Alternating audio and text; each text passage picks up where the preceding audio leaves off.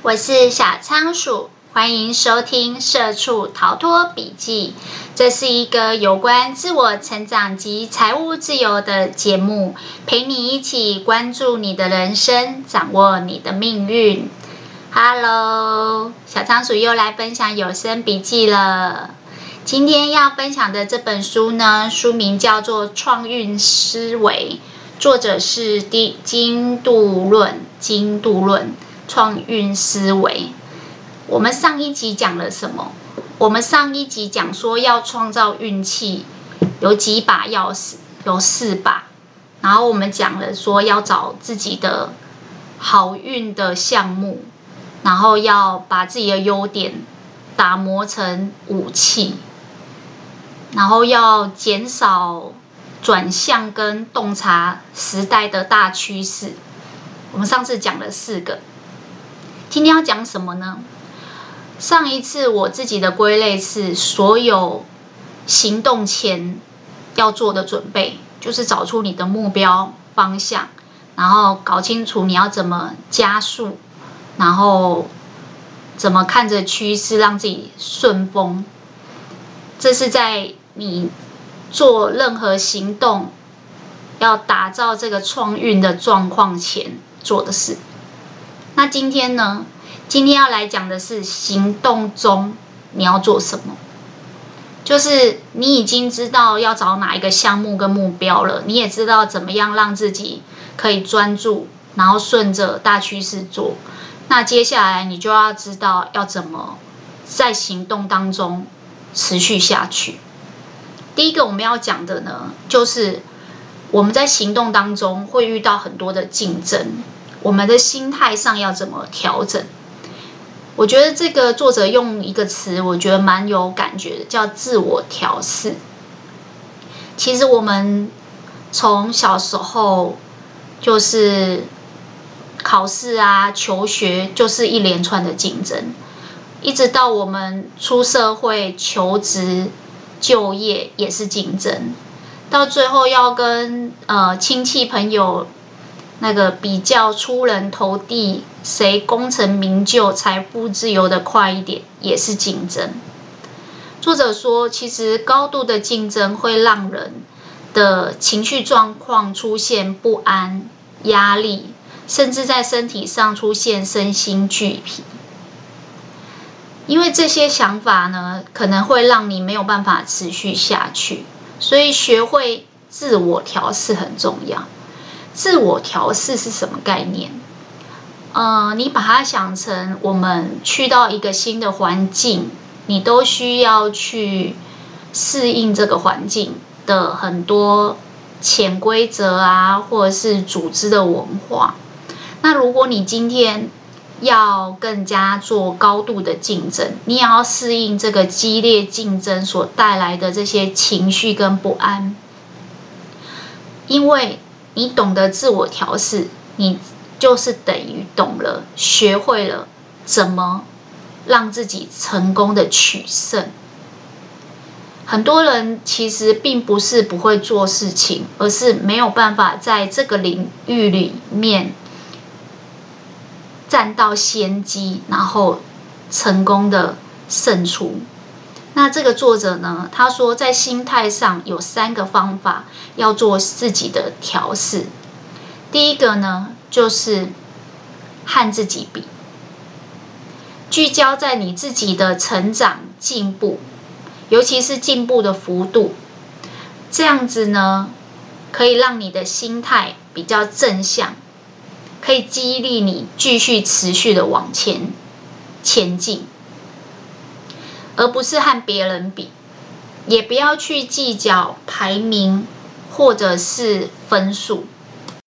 一旦你和别人比较了，你就会有不安跟压力，因为这些东西不是你可以控制的。如果你自我调试的好，你才有办法让自己持续的继续努力。第二个方法呢，是保持领先。他说：“其实要让自己消除那些不安、压力、身心的状况，最好的方法就是明确的看到自己维持在前面。我之前有跟大家说过，就是如果你觉得自己呃有自我怀疑，或是处于比较低潮的时候，你就去找一个比较明确可以看到排行榜榜单的比赛去参加。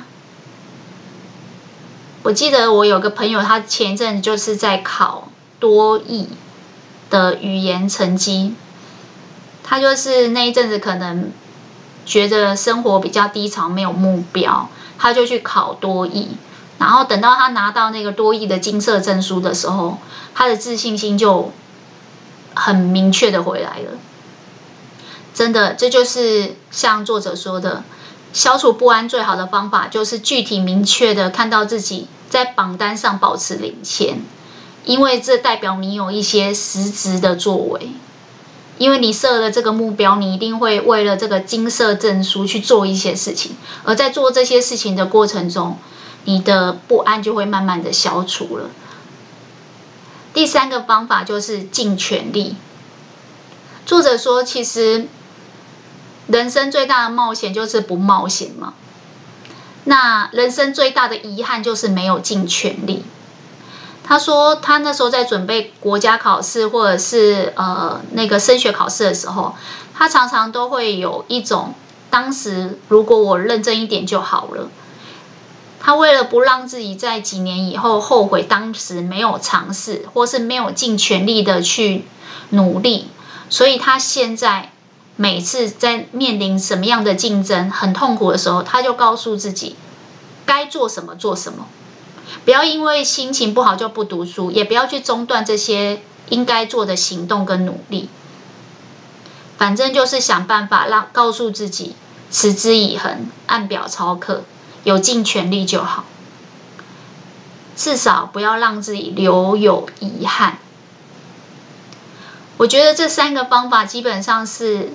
当你在行动当中帮你创造运气的方法，因为它可以帮你找到继续努力下去的力量，帮你熬过那个时来运转的时间跟机运还没来之前非常辛苦的阶段。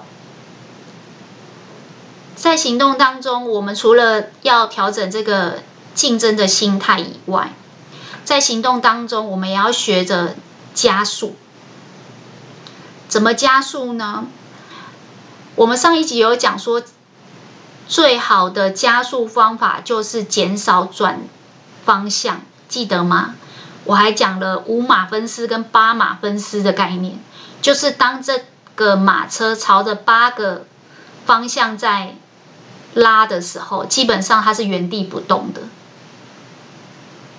每一次改变方向都会让你减速，所以尽量让自己专注，减少太多的目标，让你朝着同一个方向前进。这是加速的方法之一。那我们今天来讲另外一个加速的方法。当你已经进入到行动当中了，要怎么让你加速看到你在竞争中有成效呢？作者这里说到一个建立飞轮系统。什么叫建立飞轮系统？基本上，飞轮这个概念呢，是亚马逊的创办人贝佐斯所提出来的。他说呢，他就是把亚马逊这个网络商城拆解成几个要素。第一个呢，就是要提高卖家。卖家的数量越多越好。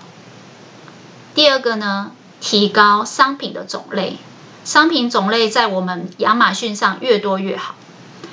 因为当卖家变多了，商品种类多了，对消费者买家的选择就变多了，所以它就会带动买家的体验。买家的体验一旦满意度越来越高，买家就会一直来。所以买家的流量就会提升。他认为卖家数量、商品种类、买家体验跟买家的流量这四个最主要的要素，就像齿轮一样，可以推动整个亚马逊的飞轮进入良性的循环。同时间，他也去做一些物流的增设，让它的成本可以下降。当他在网拍的成本下降以后，顾客的满意度也会提升，而这也会进入一个良性的飞轮循环。这是一个什么样的概念？这个概念就是想办法把你现在所做的这个目标、所做的这个工作的任务做拆解，拆解成四个或是六个不同的要素跟齿轮，然后建立这个飞轮的运作模式。简单来讲，就是把它模组化。呃，大陆最近有一个词，我觉得很有趣，叫套路。所有事情都有套路。当你把这一个亚马逊的网拍的整个运作变成四个齿轮在推动，它就像四个套路。你每次只要按表操课，照这个 SOP，基本上你就可以高速的推动自己前进，然后达成目标。那为什么要这么做呢？当然是有优点的。他说：“这个呢，让他们亚马逊的成本下降，而且顾客满意度变高以后，他每一次在做的这个成本就会越来越低，可以优化他们的运作。”作者在这里有举例他自己的做法。我第一集有介绍说，这个 YouTuber 他现在是百万 YouTuber，一百三十几万的订阅，基本上。呃，已经是三十岁就有财富自由的一个人。他说他自己在做这个 YouTuber 的过程中，他也学这个贝佐斯，把他自己的工作项目这些任务拆解成六大任务。第一个就是他要写好的企划，因为他是负责去访谈一些成功的人的节目，然后财经节目，所以他就去访谈的过程中。如果想要有好的访谈内容，他就要先有好的企划。所以他觉得第一个重点，他第一个齿轮就是企划。第二个是，他要找到最专业的来宾。第三个是，他要让自己的拍摄，呃，画质跟状况越良好的话，他要投资一些专业的器材跟设备。第四个是。他要找人帮他做编辑，还有影像效果，甚至是字幕、音乐这些东西，让这些的呃状态都是在一个均值一致化的，有一定品质的。第五个是他的标题跟缩图，他也会把它当成一个任务，很好好好的去做，提高它的品质。第六个是。上传了自己的 YT 影片以后，他会做自我反省、自我评价，看有哪些需要修正。他把它做一个呃 YT 的节目，比如说，如果他今天是周更，他每次都要做这六个任务，他把它一一拆解。拆解了以后有什么作用呢？最主要的作用就是，它可以让你每一次做完一个任务。你对于下一步的任务是很明确的。当你对于你下一步要做什么任务没有犹豫、很明确的时候，你就不会浪费时间，你可以提高你的效率。那记不记得我们刚才说，这一段就是要教你在执行任务的过程中、行动当中怎么提升你的速度。所以。当你的下一步越明确，你的效率越高，你的速度就越好。当你高速向前滚进，把自己一直往前推的时候，你就会发现，你每次设的目标都慢慢的达成的，它是很精准的，在做你时间跟精力的分配，精准的达成目标。其实这个啊，小仓鼠自己之前在做。呃，国考考试准备的时候也很有感觉。我觉得我念书时期好像没有那么认真。我念书时期对于所有考试的心得都是临时抱佛脚，考期中或期末的前一周，死 K 活 K，基本上就可以保持在学校的前三名，所以我就没有那么花心思。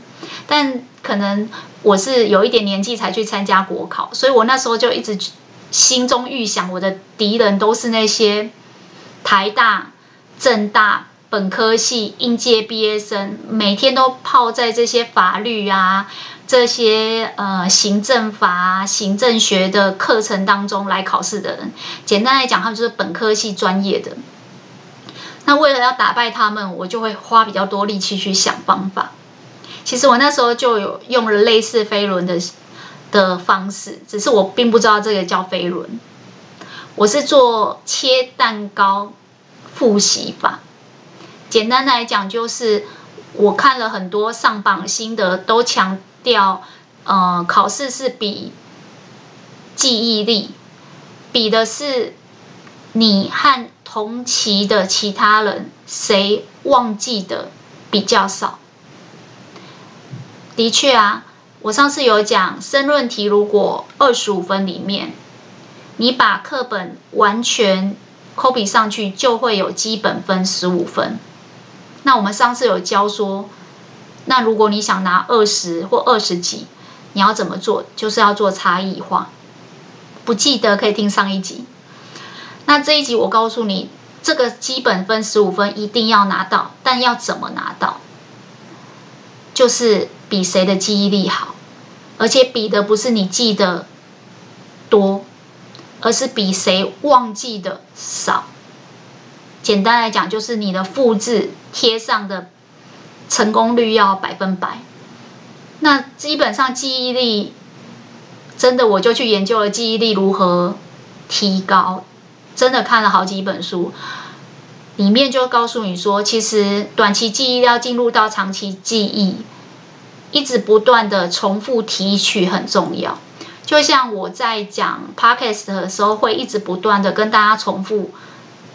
相似的观念，一直提醒大家哪一集有讲到哪一个观念，其实并不是让大家一定都要回去重重听，而是要让大家在这个触类旁通、旁征博引跟首尾呼应的过程当中，一直不断的重复它。因为如果会想要吸取这样的新知，通常就是希望让这些。知识成为你的力量，运用在生活当中，内化在你的行为当中。所以，与其叫大家一直去看书，还不如一直不断在节目里面重复的讲类似的观念，让你不知不觉内化成你的呃无意识行为。那为什么要讲这个重复呢？既然知道重复很重要，重复会提高记忆力，而记忆力是基本分十五分的来源，我就想到要怎么样让自己复习的速度越快越好。假设每一本书分了二十七个章节，如果你照着章节第一个章节念到第二十七个，你会发现你前面十个又忘记了。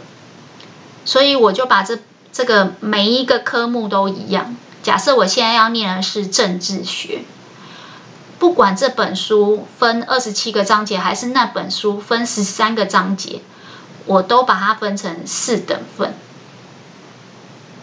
其实这个因人而异，有些人会分成六等份或八等份，但是我切来切去，觉得四等份对我来讲速率最好。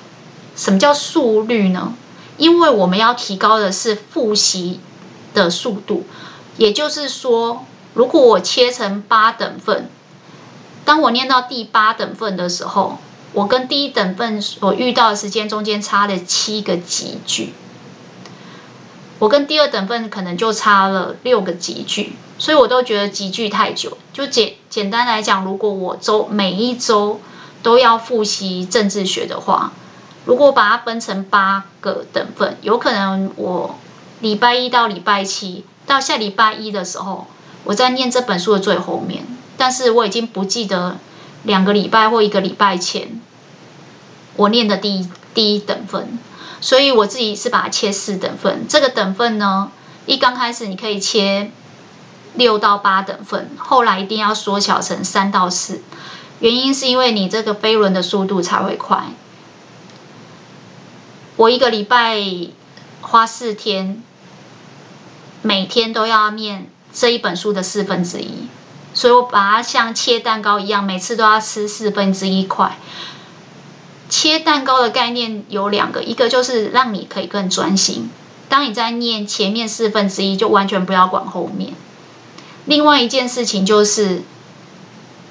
让你可以加速复习，因为你下一次复习这一本书的下一次的四分之一的时候，可能只有一周，所以你会发现，如果你现在是八月，一直到明年七八月，有一年的时间，三百多天，用周数来算的话，大概有三四十周，你就是这本书要念三四十次，因为你是一周念完一次。这个在前期很辛苦，但是到后来你就会发现飞轮开始了。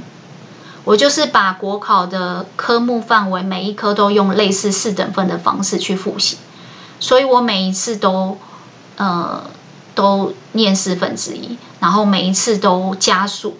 那你会发现到后来你的速度就会越来越快，就有点点像这个作者说的，因为你把你的下一步。要做的任务跟工作都明确了，所以你不会浪费任何时间，你的效率自然就会提高。当你效率提高，速度加快，你就会发现你越来越精准达标。这个国考的那个心法，以后再慢慢跟大家分享。利用这个飞轮的概念呢，就可以让你找到加速前进的力量。接下来我们来讲第三个主题，是我们在行动当中有时候会遇到卡关。除了刚才讲的，在心态上不想持续下去，呃，竞争觉得心态很累，或者是不知道怎么加速以外，有时候你会遇到一些困境。那这一部分呢，我们来教一下大家要怎么让自己扭转困境。这个作者讲的这个。这个例子我觉得非常有趣，而且画面很生动。他说，因为他是作为频道主去访谈很多的理财投资高手，那这个做访谈之前一定都会有采访大纲，所以一定会跟对方对过。而且因为这个 YT 的 target 通常就是一般的散户，所以这些散户呢，因为对于投资理财理解。的层次不一，基本上一开始在做访谈大纲的时候，他跟这些投资高手都会很明确的把访谈的内容写下来，所以那个讨论的内容跟深度不会太难，因为要给散户听的嘛。但是呢，他们有一个习惯，就是一起录完音以后，访谈完会一起去吃个饭。那在这种跟投资高手的饭局里面呢，他就发现一个很大的问题，就是他同时间可能访采访不止一个高手，然后这些高手之间呢，因为他们的知识水平比较高，所以他们可能在对谈的过程中，这个频道主主持人呢就发现他插不上话。那因为如果是今天是在节目当中，你讲得太深的话。主持人还可以提醒大家说，不要讲那么深，我们的我们的听众或者是我们的频道的那个一般散户可能听不懂。但是如果只是饭局的时候，这些高手就很自然不会想到这件事情，所以他们就是在交流一些股市的资讯。在这个过程中，作者说他就出现一种自卑的心理。我觉得这个心理的转折非常的重要，大家一定要把它学起来。为什么呢？因为我们在生活当中天天都会上演这个戏码。等一下的例子会更更接近你们的生活。他说，因为他发现这个状况，他其实开始有点自卑心理跟受害。其实他心里是有一点不舒服的，就是这些高手在讲的内容，其实他是听不懂的。他说：“这个就让他想到有一次，他跟他的同学，大家同一个学校出来的，然后出了社会以后，大家出来参叙。然后他两三个好朋友，他们的英文都不错，所以大家就在交流他们的多益分数。那有听上一集的应该有印象，我说过这个作者呢，虽然成功的进去外商，但是他离开的时候呢，也是因为他的英文不够好，他觉得英文就是他的弱项，所以呢，他离开了外商。所以当他跟英文很强的同学在参叙的时候，这些同学不自觉在交流自己的多益分数。对于英文不好的他，他觉得非常尴尬，然后老实说，心里也很受打击，就是像刚才说的，自卑跟受害的心理就冒出来了。他接下来所做的动作呢，就是开始回避聚餐，找借口说自己很忙，然后不参加这个同学的聚会，因为他觉得自己跟同学的所处位置越来越不一样了，所以觉得很自卑。那为什么会讲这一段呢？他说，其实后来他觉得这是在他行动当中遇到的困境、卡关的地方。那他怎么突破呢？他就说，其实啊，后来他的想法转弯了。记不记得小仓鼠以前常常讲，如果你发现你的方向是错的，你一定要找到一个可以回转的地方去回转。这本书叫《创运思维》，它也是在告诉你，你要怎么去创造对你有利、好运的思考方式。所以，其实他知道，当他找借口回避同学的聚餐，或者是当这些。股市的高手在对谈的过程中，他插不上话，他进入了这种自卑跟受害的思维的时候，对他没有好处啊。所以他后来觉得，他学会了一件事，叫转念。怎么转念呢？想想看，小仓鼠最常讲的，所有事情都有一体两面。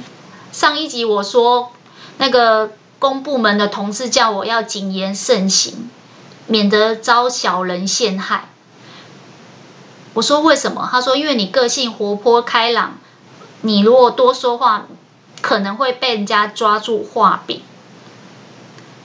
你知道，我听话完全只有听一半，我只有听到前半段。哦，原来你觉得我开朗，然后活泼健谈呐？主管是在告诉你，你要小心一点啊，提醒你这是你的缺点啊。但是呢，所有事情都有一体两面。小仓鼠就是很叛逆，什么想法都逆着想，反着想。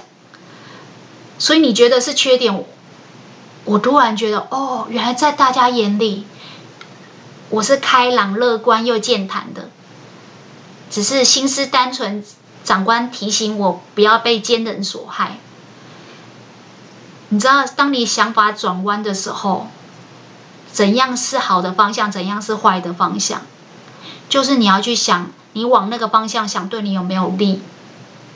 在公部门，的确那好像是缺点，但等到私人单位或在做自媒体的时候，突然它变成我的优点。